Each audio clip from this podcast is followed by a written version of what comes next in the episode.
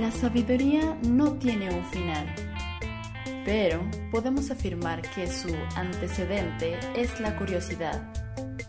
Esto es Laberinto del Pensamiento, un espacio para navegar. Bienvenidos a Laberinto del Pensamiento, mi nombre es Cintia Santana y bueno, después de unos meses, otra vez, de no estar subiendo nada de contenido, eh, pues aquí andamos, ¿eh? aquí andamos ya más animadas, más motivadas, claro que sí. Este, pero bueno, aquí estamos y fíjense que hoy les vengo a hablar un poquito sobre Eric Fromm. ¿Quién es este señor y por qué voy a hablar de esto? Simplemente porque me llamó la atención, muchachos.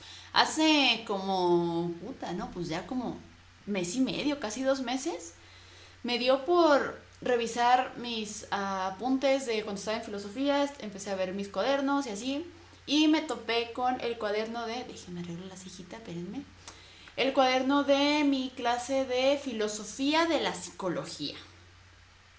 Fíjense la chulada de esta materia, filosofía de la psicología, muchachos. Las dos cosas que más me, bueno, no, no lo que más me gusta, pero me gustan mucho esas dos áreas. Entonces, eh, pues le estaba dando así como un repasón, simplemente viendo a ver qué, qué, había por ahí, ¿va? Y vi algo sobre las personalidades, los tipos de personalidades. Y ya venía ahí que el Eric Fromm, ¿no? Y yo, ah, no, no me acordaba de este señor. Y me pareció muy interesante lo poquito que había notado, porque no es como que, uy, vamos a, a sumergirnos aquí al, al pensamiento de Eric Fromm, ¿no? Pero este, más o menos ahí vimos de qué se trataba y así, sinceramente ya no me acordaba, solamente vi lo que noté y dije, ah, mira qué interesante, no le entiendo esto. Entonces ya me puse a investigar un poquito más, eh, me gustó, hice una publicación en el Instagram del Laberinto del Pensamiento, muchachos, para que vayan a seguirnos ahí en el Insta, porque pues, somos chavos, somos jóvenes. Y em, de repente empecé a ver, sí, empecé a ver como entrevistas de de él y me gustó mucho lo que decía. Este, bueno, para empezar, ¿no? ¿Quién es Eric Fromm? Ya, ya dije por qué voy a hablar de él, simplemente porque eh, pues me interesó, me puse a investigar un poco y ahora lo quiero compartir con ustedes. Em, y bueno, eh, ¿quién es este señor? ¿Quién es Eric Fromm? Ahí les va, una mini, un, mini contexto de, de, de, de él, ¿no? Eric Fromm nació en el año 1900 en Alemania y falleció en 1980. Es conocido como psicoanalista, psicólogo social e incluso filósofo humanista. Y también leí por ahí que estudió eh, derecho. De hecho, creo que esa fue como su primera carrera, derecho. Eh, sí ejerció, tengo entendido, o sea, sí fue abogado. Y bueno, entre muchas otras cosas, ¿no? Eh, mucha de su teoría se basó en el marxismo. De hecho, hay entrevistas ahí en YouTube que pueden ver en donde lo dice abiertamente de que le gustaba mucho el pensamiento de Marx, pero, eh, ay, dijo por ahí una frasecita. Ah, mira, aquí está. Eh, sobre Marx llegó a decir, Marx enseñó que el lujo es un vicio tanto como la pobreza y que nuestras metas deberían ser el ser mucho no tener mucho. Me refiero al verdadero Marx, al humanista radical, no a la falsificación vulgar representada por el comunismo soviético, ¿no? Que, que quede claro, hasta ahí, hasta ahí quedó lo, que menciona en esa entrevista. Veanla, es interesante, la neta sí dice cosas chidas. Y este, bueno, también tiene una obra, eh, From, que se llama Del tener al ser, donde pues abarca todo esto, ¿no? O sea, la importancia de la identidad, del ser tú mismo, por más cliché que suene, en el términos psicológicos, pues, el ser tú, o sea, porque luego buscamos como imitar o así, ¿no? Para encajar y bla, bla, bla. O, em, o en el tener, o sea, queremos que los demás nos ubiquen, nos reconozcan, nos admiren por las cosas que tenemos y no tanto por lo que somos, o en absoluto por lo que somos, ¿no? Por eso la fingición y así. Pero bueno, por ahí, eh, más o menos por ahí va ese texto. Y eh, pues en general la teoría de este señor, ¿no? Tomada un poco del marxismo, como ya les mencioné. Fue miembro también de la famosa escuela de Frankfurt, pero en 1940 decidió salirse porque no estuvo de acuerdo con las ideas marxistas freudianas que se implementaron. Rechazaba la idea de que el sexo fuera la principal frustración en la vida. Como muchos psicoanalistas se le despegaron a Freud debido a, esa teoría, como Jung y demás. Em, y bueno, eh, Fromm afirmaba que la mayor frustración del ser humano era precisamente esa, ser humano. Y lo entiendo, la verdad. Eh, como dato curioso también, y bueno, pues no, creo que sí va más allá de, dato curioso porque estuvo mucho tiempo eh, siendo maestro de la UNAM de, creo que empezó en el año 50 y se salió por ahí del 65. Ay, si no mal, si no me equivoco. Ay, bueno, ustedes investiguen. O sea, esto no es así como que una cátedra, muchachos, es como un repasón así, pues, eh, para que te llame la atención y para que tú vayas a buscar, ¿no? Esa es la intención de aquí. Pero sí, sí estuvo buen ratillo ahí en la UNAM, vivió aquí en México durante mucho tiempo, por lo tanto. Y de hecho hay una grabación también por ahí que me encontré, digo, si es que no es fake, según yo sí es real, en donde está hablando español y pues es, está lindo, está lindo su, su acento del señor. Y eh, bueno, aquí estuvo, obviamente en departamentos de medicina, psicología, etc. Em, y bueno, esto de que él, él dice que la mayor frustración del ser humano es ser humano, pues es por eso que se le considera humanista, porque sus estudios se centraban en qué chingados es ser eso, o sea, qué significa ser plenamente un humano. Que al parecer todavía no sabemos ni nos ponemos de acuerdo y al parecer nunca nos vamos a poner de acuerdo como en nada. Y mientras más pasa el tiempo, menos nos ponemos de acuerdo y estamos más en contra y ah, mucha división, mucha división amigos. Yo ya me estoy estresando con esta sociedad. Pero bueno, eh, ahí andaba el From, ¿no? Echándole ganas, viendo a ver qué, qué se le ocurría para su teoría y así.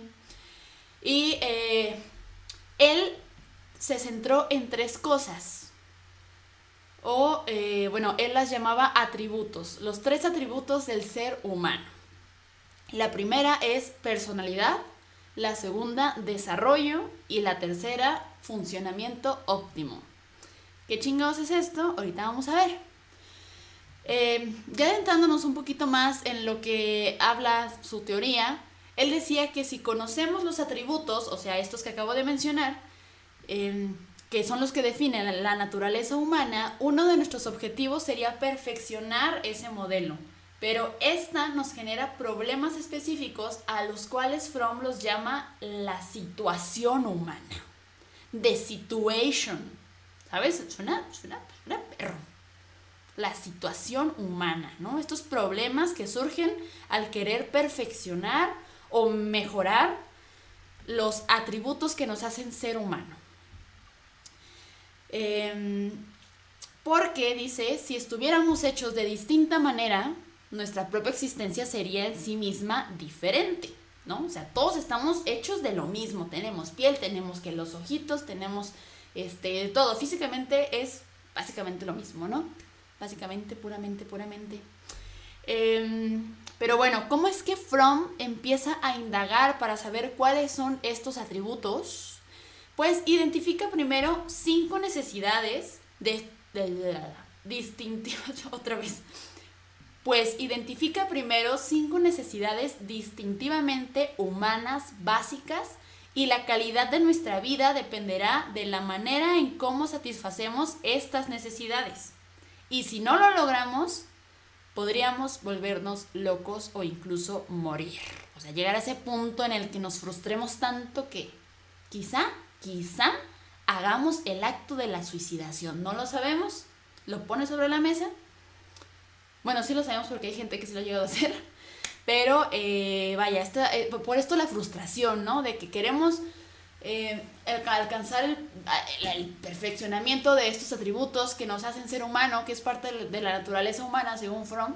Y, y pues el no alcanzarlos, ¿no? Porque sabemos que la perfección no existe, muchachos. Eso ya tendríamos que tenerlo bien fundamentado en la cabeza, pero bueno, no se suiciden, no está chido, creo, ¿no? Pero bueno, eh, ahora nos preguntamos, ¿verdad?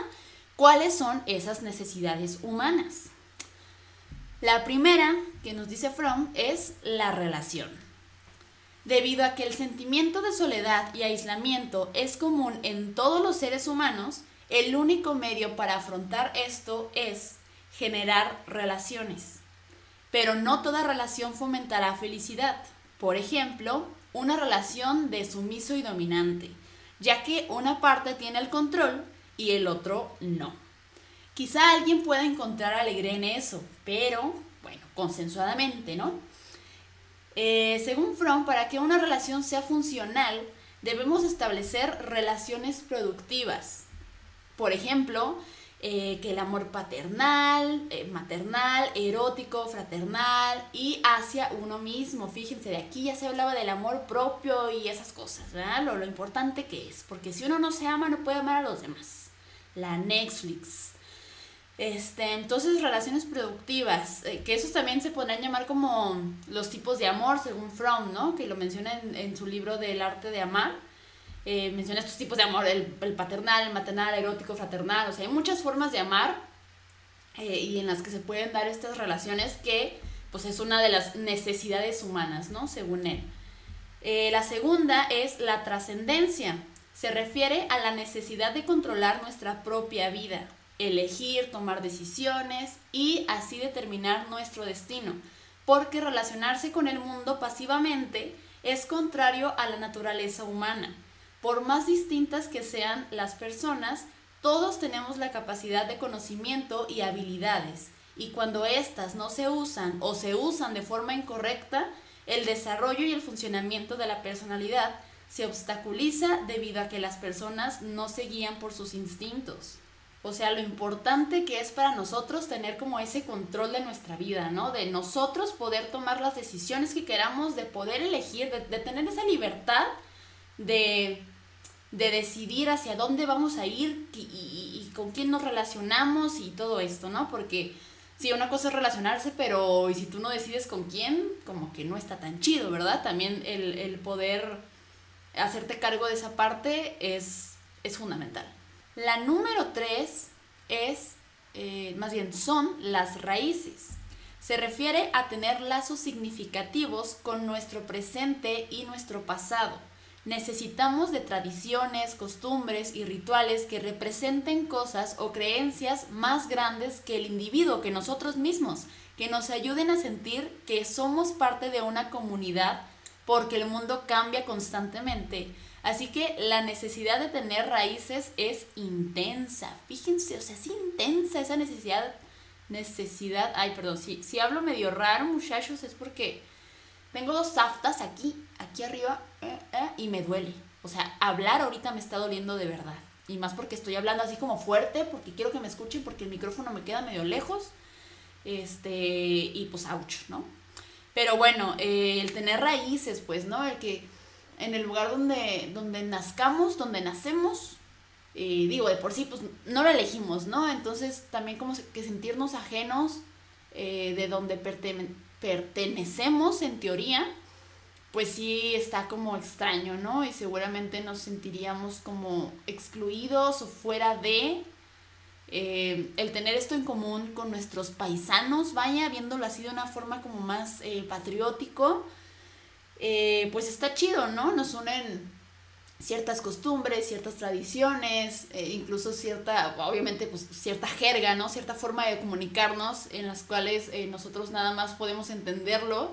Y es divertido, por ejemplo, compartirlo con extranjeros, ¿no? Con personas que no son de, de este, o sea, que no comparten eso, pues, en general. Y está cool, ¿no? Es como, ah, yo te entiendo, sí. Y luego se ven en otro lugar. Digo, yo nunca he viajado, nunca me he subido en un avión, pero supongo que va a estar chido, ¿no? Encontrarte con, con alguien, con algún paisano por ahí fuera y, y, entenderse como con esta, con esta jerga tan propia de, de nuestro país, ¿no? Nuestro país, nuestro, la pertenencia, ¿no? Es de nosotros nada más.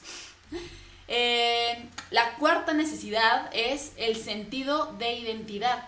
Tenemos la necesidad de identificar nuestro puesto en el mundo, ya que es así como nos percibimos a nosotros mismos y eso influye en cómo somos percibidos por los demás. Sí, ¿no? O sea, también como esta identidad colectiva. A mí me suena más como colectiva, muy parecido a la, a la anterior, que era la de raíces. Pero, este, sí como tener tu, tu zona de confort, ¿no? Este, llámese país, llámese ciudad, llámese casa, un hogar, un lugar en, donde te puedas sentir cómodo, ¿no? Y, poder personalizarlo. Y, pues sí, ¿no? Que, que seas de alguna forma reconocido por eso, de que sea parte de ti, de que, ah, no manches, Cintia, ¿no? Eh, el laberinto del pensamiento puede ser un lugar para mí. Este, hay, hay, ciertas cosas que representan ya este mini estudio y así, entonces, no sé, podría ser, ir como por ahí, ¿no? Eh, la quinta es la estructura. Toda persona necesita darle sentido a su vida y comprender su mundo. Incluso Fromm sostiene que es preferible tener una imagen incorrecta del mundo a no tener ninguna, porque estar sumergido en el caos y la confusión termina siendo muy frustrante. Eh, yo aquí pienso que el caos es necesario para dar orden, pero no quedarse ahí de por vida, ¿saben? O sea, es, es más bien como una etapa, una etapa caótica en tu vida. Y eh, gracias a ese caos puedes dar estructura, que es la necesidad que menciona aquí From, a tu vida. Este, sí, sí creo que es necesario para comprender nuestro mundo, para darle sentido a, a, nuestra vida. O sea, obviamente pues llegamos aquí, no sabemos ni qué onda, hay ciertas reglas, hay ciertos roles incluso, ciertas, este, pues cierto, como cierto camino trazado, ¿no? Así como que te dan un esqueleto y a ver, vete por ahí. Y ya conforme uno va creciendo, digo, las hormonas y las relaciones y experiencias de todo tipo, eh, pues te van formando, ¿no? Entonces, eh, todo eso nos ayuda a crear esta estructura que menciona Fromm. Pero sí, sí, este, es difícil, es difícil como, porque debido a que el mundo está cambiando constantemente. Ay, no recuerdo en dónde, en cuál lo mencionaba. Creo que era en la de raíces. Pero sí, o sea, estamos en constante cambio en cualquier sentido, ¿no? Tanto individualmente como generalmente, como en el mundo, pues todos. Todo, todo absolutamente está cambiando. Entonces, em, todo va por etapas. Ah, es por medio de estas necesidades, amigos, em, básicas, humanas, que conocemos el mundo que nos rodea y podemos tener experiencias. Ahora, los tipos de personalidad se dividen en productivas y no productivas. Las orientaciones no productivas representan un fracaso en una de las tareas básicas de la vida. Eh, la primera orientación no productiva es la orientación receptiva. El ideal de una relación es que sea mutua, o sea, recibir de otros y dar a cambio. Debemos aprender a seguir la autoridad, guiar a otros, estar solos, hacer valer nuestras reclamaciones y derechos. Pero en la orientación receptiva, la dependencia en otros no se ha sobrepasado y la lección de esta nos lleva a aprender lo que hemos aprendido. Esta relación es unilateral. Es más cómodo recibir que dar o tomar. Eh, bueno, esto tal cual lo eh, tomé del el libro de DiCaprio, Teorías de la Personalidad, un clásico entre los estudiantes de psicología, yo lo sé. Ya hay versiones más chidas, más actuales de las teorías de personalidad eh, en cuanto a, a libros, pero bueno, esta creo que sigue siendo una fuente muy interesante. Y em, sí, pues la orientación receptiva es como yo nada más quiero recibir, quiero recibir, pero no quiero dar, ¿no? Entonces, el, como el deber ser, según Fromm, el ideal, como él lo menciona aquí, pues es como tener esa empatía, ¿no? Como de, ok, tú me das, pero yo también te doy, no, no, no todo ni para acá, ni todo para allá. Pero, este, cuando no llegamos a, ese punto o a aprender eso, es cuando tenemos problemas eh, con la autoridad, es cuando eh, nos dejamos manipular por los otros, eh, no podemos estar solos, o sea, todo lo contrario, todo lo contrario a lo que acabo de mencionar, ¿no? Y bueno, la segunda es la orientación de explotación. En esta dice, esta orientación generalmente surge desde la infancia aprendemos que es frustrante no obtener lo que queremos y tomar las cosas puede ser un medio mucho más eficaz de, salirse con la suya. Si no se aprende la lección de que en el mundo existen reglas que deben seguirse, como el de ganarse el derecho sobre las cosas en lugar de simplemente apropiárselas, puede generar un carácter dominante que contribuye a explotar a los demás. Esta está peligrosa, porque es como tú estar encima de los demás, ¿no? O sea, no tener respeto absoluto por las cosas de los otros, por esa propiedad privada, así lo quieren llamar, o bueno, no, sí, pues, la, la propiedad de los demás, ¿no? Y que que uno se debe de ganar las cosas, o sea, no simplemente porque estás aquí y pues seguramente porque eres una mala persona y no, no ves por los demás, únicamente ves por ti y así, o sea, pues quieres agarrar todo, pues no está chido, ¿no? O sea, este es como el perfil de un ratero, básicamente. Un ratero y aparte dominante y explotador, o sea, lo peor de lo peor, ¿no? Eh, la tercera es orientas... La tercera es orientación de atesoramiento. Aquí eh, hay como un lema eh, muy famoso y es no hay nada nuevo bajo el sol. Esta es la frase que caracteriza a esta orientación. Las personas que tienden a esto son desconfiadas de lo nuevo, prefieren conservar y ahorrar. La rigidez y el apego a la rutina son características, mas no son agresivas ante el cambio simplemente obstinados y desconfiados. O sea, estas personas que atesoramiento, ¿no? O sea, quieren, quieren quedarse con todo lo que han vivido, pero para, o sea, el desapegarse de, vivencias, de cosas, de personas, es casi casi una tarea imposible para ellos, ¿no? Y prefieren quedarse en lo ya conocido como esta frase que dice más vale malo conocido que malo por conocer o qué, ¿cómo era? No, no recuerdo, pero, o sea, prefieren quedarse tal cual con lo que ya, ya han vivido, con lo que ya conocen, que experimentar algo nuevo que quizá puede ser mejor, ¿no? Que quizá le puede, les pueden abrir nuevas puertas, etcétera. Eh, no, eso les, da miedo. No les genera agresividad, como dice, pero eh, sí son muy obstinados y desconfiados tal cual. Em, pues sí, ¿no? Gente muy, muy, muy, muy conservadora. Y, que, que, no sé, no sé por qué se me viene a la mente como cuando un gatito no quiere ser agarrado y por más que lo jalas, está así aferrado con sus garras a la cobijita o algo. Sí, vivencia eh, personal. Pero algo así se me afigura, ¿no? Como de, ven, mira, te voy a dar una bolsa enorme de croquetas y no, no, no, que quiero mi cobijita porque es lo que conozco y que a gusto y no me quiero cambiar jamás, ¿saben? O sea, algo así es la orientación de atesoramiento. Eh, la cuarta es la orientación de mercadeo o mercantil. Esta orientación se basa en la sobreidentificación con los preceptos socioeconómicos de la sociedad capitalista. Ahora, en español, La persona esconde sus verdaderas cualidades para satisfacer las demandas del mercado y juzga el valor personal bajo términos de capacidades para satisfacer normas externas. Por tanto, se convierte tanto en víctima y amo de sus circunstancias, porque solamente ella tiene el control de ser ambas. Son inseguras y se sienten inferiores y amenazadas continuamente. El lema de esta orientación es soy como tú me deseas, ¿no? O sea, esto es como básicamente una transacción.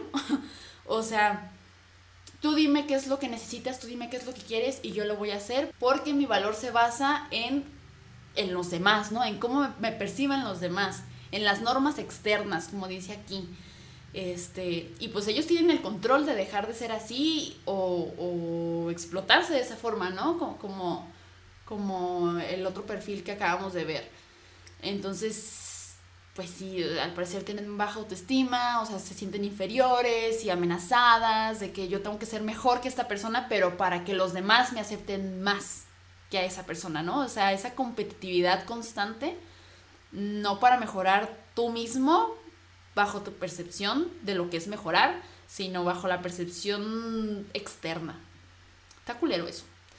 Em, para esto, Fromm menciona que en una sociedad capitalista la identidad se ve obstaculizada pues esta se relaciona con lo que se hace y no con lo que es. Exactamente lo que mencionábamos al principio, ¿no? Ay, sí, es que lo mencioné. Es que grabé un poquito el inicio antes de, pero luego me equivoqué demasiado y lo dejé. Este. Ajá, o sea, esto se relaciona con lo que se hace. Sí, o sea, en la sociedad capitalista se da mucho el valor a, lo, que, a lo que hacemos, ¿no? A lo que nos dedicamos, con qué generamos dinero, qué, qué haces tú para vivir, ¿no? No es como, ¿qué eres tú para vivir? O, mm, sinceramente no, no importa el, eh, tus valores, o sea, se deja como secundariamente, lo primario es a ver qué haces para vivir, cuánto ganas y qué tienes y qué has comprado, o sea, todo es como materializado, bueno, mm, materialista más bien, porque pues materializado, ya, me equivoqué. Este, entonces el valor está en las cosas, no en, en, nosotros, en nuestra identidad, en lo que somos, en lo que hemos aprendido, ¿saben? Eso, eso en el capitalismo no, no cuenta, o y si llega a contar, pues o suele ser hipócrita o la neta no es la prioridad. Pon, pon, tú, pon tú que sí, si hay gente que lo aprecia, obviamente, ¿no? Habemos gente que lo apreciamos, pero este no es como el top, ¿saben? Debería, pero no lo es. La quinta es orientaciones de fusiones amorosas. Aquí básicamente Fromm dice que las orientaciones se fusionan siempre. No es como los horóscopos, o sea, orientaciones de fusiones es de que todas las que acabamos de mencionar pueden fusionarse, no es como que, ay, o eres explotador o eres eh, mercantil o de mercadeo. O sea, puede, en, una persona se pueden encontrar de ambas, ¿no? unas características de esta, unas características de la otra. Entonces a eso se refiere, o sea, es como el resumen, ¿no? No es como en los horóscopos de que, ay, o eres Virgo o eres Pisces, ¿no? Puede ser tanto un poco de Virgo y un poco, un poco de Pisces, ¿no? En otros términos. y bueno, aquí, ah, ah, sí, algo interesante. Aquí voy a sacar el libro. ay, cabrón. Ay, cabrón, como que me entró algo de polvo la garganta. Ah, este les voy a leer algo interesante aquí en, el libro de DiCaprio. Déjenme ver dónde está, chingada, ya perdí la página. Aquí está. Eh, viene también aquí explicado los aspectos positivos y los aspectos negativos de las orientaciones. Y, uh, sí, aquí van. Ahí les va. Está interesante esto. Me siento como dando los horóscopos. Yo sé que no tiene que ver, pero me siento así. Em, los aspectos positivos de la orientación receptiva. Los receptivos, acuérdense que son los que nada más quieren estar obteniendo, teniendo, no quieren dar, no, no tienen como esta empatía y así, fue la primerita que dijimos. Y eh, sus aspectos positivos son aceptar, es responsivo, dedicado, modesto, encantador, adaptable, ajustado socialmente, idealista, sensible, amable, optimista, confiado y tierno. Y los aspectos negativos son pasivo, sin iniciativa, sin opinión, sin carácter, sumiso, sin orgullo, parasitario, sin, principios, servil, sin confianza en sí mismo, irreal, cobarde, carácter débil, esperanzas irrealizables, crédulo, sentimental. Sentimental es algo negativo. Ok. Eh, en la, orientación de explotación, recuerden que estos son como los dominantes, ¿no? Los que buscan sacar el, mayor provecho a, este, explotando a los demás, ¿no? O sea, diciéndoles qué hacer y así. aspectos positivos. Activo, puede tomar la iniciativa, puede hacer reclamaciones, orgulloso, impulsivo, con confianza en sí mismo y fascinante. Eh, los aspectos negativos son que explota, agresivo, eh, egocéntrico, pagado de sí, no entiendo eso, pagado de sí, temerario, arrogante, seductor. Ok. aspectos positivos ahora de la orientación de atesoramiento. Estas personas que son sumas, sumas, sumas, sumamente conservadoras, que no se pueden desapegar de personas, de vivencias, de objetos, eh, tienen miedo al cambio, em, son muy, pues muy apegadas a, todo, ¿no? A lo que ya conocen. Em, lo positivo es, eh, son prácticos, económicos, cuidadosos, reservados, pacientes, precavidos, estables, tenaces, imperturbables, serenos, bajo tensión. Eh, ah, sí, serenos bajo tensión, ordenado, metódico y leal. Y ah, aspectos negativos, sin imaginación, avaro, suspicaz, frío, letárgico, ansioso, terco, indolente, inerte, pedante, obsesivo y posesivo. Sí, ¿no? Tiene sentido. Posesivo. Qué miedo, muchachos. Y finalmente, eh, la orientación de mercadeo, que son estos que nada más buscan como caerle bien a los demás y se va, basan su identidad en las expectativas que los otros tienen de ellos y es como un intercambio, ¿no? De que yo, yo voy a hacer lo que tú quieras que sea.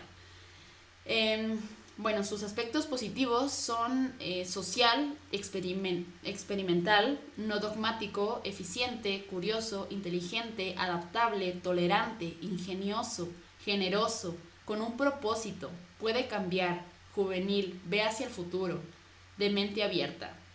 Y los aspectos negativos son no puede estar solo, sin rumbo, relativista, superactivo, superactivo, sin tacto, intelectualoide, fácil de complacer, indiferente, necio, dispendioso, oportunista, inconsciente, infantil, sin futuro ni pasado, sin principios ni valores. Chale, siento que estaría chido como recortar cada vez que digo los aspectos negativos de las orientaciones y hacer como un meme, ¿no? Eres pasivo, sin iniciativa, sin opinión, sin carácter, sumiso, sin orgullo, parasitario, sin principio. Ay, qué cagado. Pero bueno, estas son, según Fromm, aspectos negativos y positivos de cada una de las orientaciones. Este, estuvo chistoso leerlas. Y eh, bueno, la orientación improductiva más la peor de todas es este, el... Ay, ¿cómo se llama? El necrófilo. El necrófilo. Hagan de cuenta que, este, sin adentrarnos mucho, porque, o sea, la teoría de Fromm sí está amplia y sinceramente no es como que, uy, me haya leído todos sus libros y sepa muchísimo de él, simplemente es como, les digo, me llamó la atención esto que vi en mi cuaderno y investigué específicamente sobre eso y pues ahora se los quiero compartir, ¿no? Pero si les llama la atención, investiguenlo, está, está chido. Y él dice que eh, estas personalidades, hay unas que tienden hacia la muerte y otras que tienden hacia la vida, ¿no? Como decía Freud, de la pulsión de muerte y la pulsión de vida.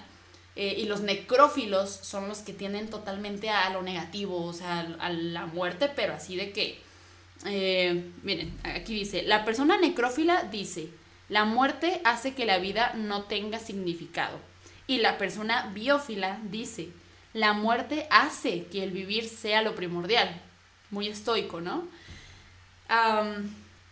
sí, es como darle sentido a tu vida gracias a la muerte. Y la otra es como darle sentido a la muerte gracias a la vida. ¿Saben? O sea, vale la pena estar aquí porque, bueno, no, no vale la pena estar aquí porque de todos modos me voy a morir. Ajá. Pero bueno, fuera de eso, porque yo pues la muerte no es como que lo vea de algo de, ay no, qué feo, ¿no? Qué, qué negativo es. Sino que digo, lo que entendemos como, como negativo, pero también hay cosas muy feas, o sea, ay, creo que no lo saqué del libro, creo que lo vi en otro, en otro lugar, pero sí, o sea, tienden a ser muy agresivos, lastimar a los demás, este, faltos de empatía, o sea, como muy psicópatas, muy sociópatas, tienden a ser así. Entonces sí, o sea, está como esta parte muy oscura dentro de las personalidades que menciona Fromm. Y eh, pues ya solamente lo quería poner sobre la mesa, ¿no? Vaya.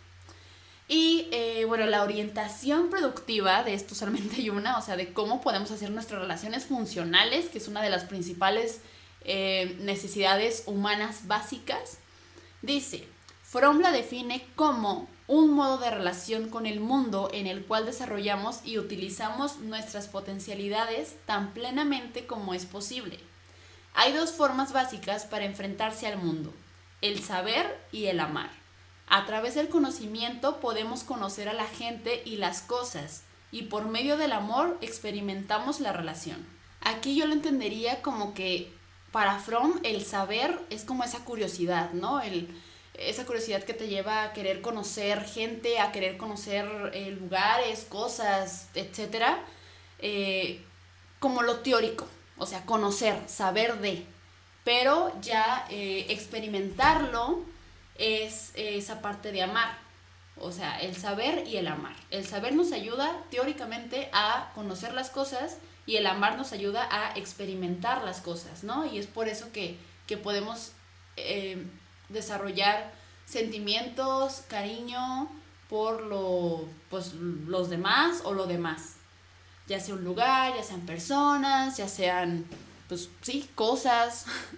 Entonces, esas son nuestras dos maneras de enfrentarnos al mundo, según Fromm. Eh, bueno, de experimentar la relación, porque pues, podemos tener relación con, con todo.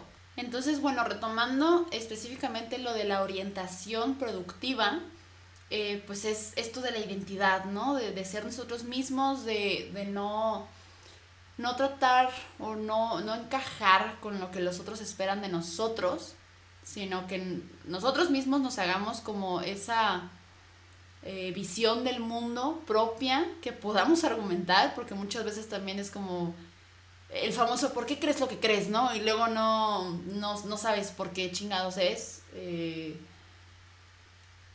entonces, eh, creo que sí es, es muy importante estarse cuestionando de, a ver, ¿por qué me gusta esto? ¿Por qué me llama la atención tal cosa? ¿Por qué no me gusta tal cosa? Este, ¿qué es lo que dice From, no? O sea, un modo de relación ah, con el mundo en el cual nos... Y utilizamos, es un modo en cómo utilizamos nuestras potencialidades tan plenamente como es posible, o sea, nuestras propias. ¿Saben? Que, que sean de, nosotros mismos, no que sean impuestas por los demás. Y si alguien trata de imponernos algo, pues cuestionarlo, o sea, resistirnos y cuestionarlo, ¿no? Ya igual si nos convence y tenemos nuestros argumentos, pues, pues date, ¿no? Pero sí, este, la importancia de tener nuestra propia identidad dentro de esta sociedad capitalista, ¿no? Que no seamos, em, pues, alabados, digo, si te gusta, si quieres, pues bueno, ¿no? Quizá eres mercantil y, pues en, esas andas, ¿no? Pero pues sí, que, seamos reconocidos y valorados por lo que somos y no por lo que hacemos en cuanto a términos capitalistas, a términos eh, materialistas más que nada, o, o, en qué compramos, en cuánto gastamos, ¿saben? O sea, eso pues sí es muy peligroso porque pues es perderse a sí mismo, ¿no? Imagínate, o sea, pierdes tus, pierdes tus cosas, no sé, tienes una mala racha económicamente, vendes tus cosas o te las roban o qué sé yo, ¿no? O sea, por algo ya no tienes esas, em, esos materiales y entonces ¿quién eres? O sea, ¿quién eres si ya no tienes esas cosas, ¿no?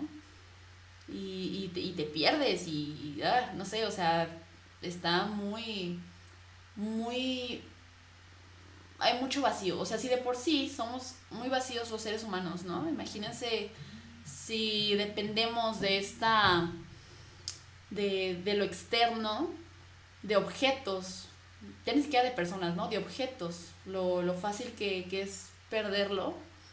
Eh, pues sí, creo que es, es importante reflexionar sobre eh, qué es lo que queremos ser y hacia dónde queremos ir y con quién nos queremos relacionar, o sea, tomar de verdad esas decisiones conscientemente y eh, pues a partir de ahí darle estructura, ¿no? A partir del caos, que ya es la vida en sí misma, irnos estructurando y em, pues tomar nuestras decisiones y demás y pues eh, hacernos ser nosotros mismos.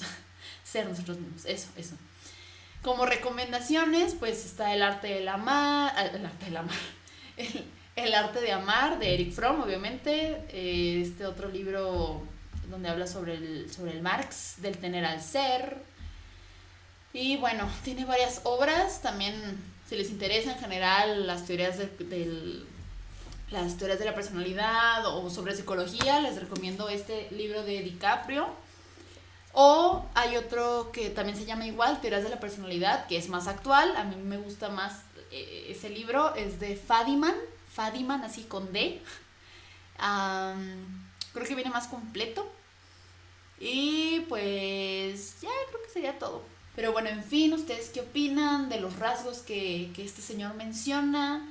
Eh, busquen por ahí las entrevistas, yo los voy a dejar en la caja de descripción en YouTube. Voy a dejarles eh, pues mis fuentes, obviamente, como siempre, las recomendaciones de los libros, eh, algunas entrevistas de From y esta, este artículo que habla sobre cuando estuvo ahí en la UNAM, que según yo, voy a, voy a investigarlo antes de, de ponerlo ahí. Si no lo pongo es porque pues sí resultó ser falso, pero eh, donde habla español.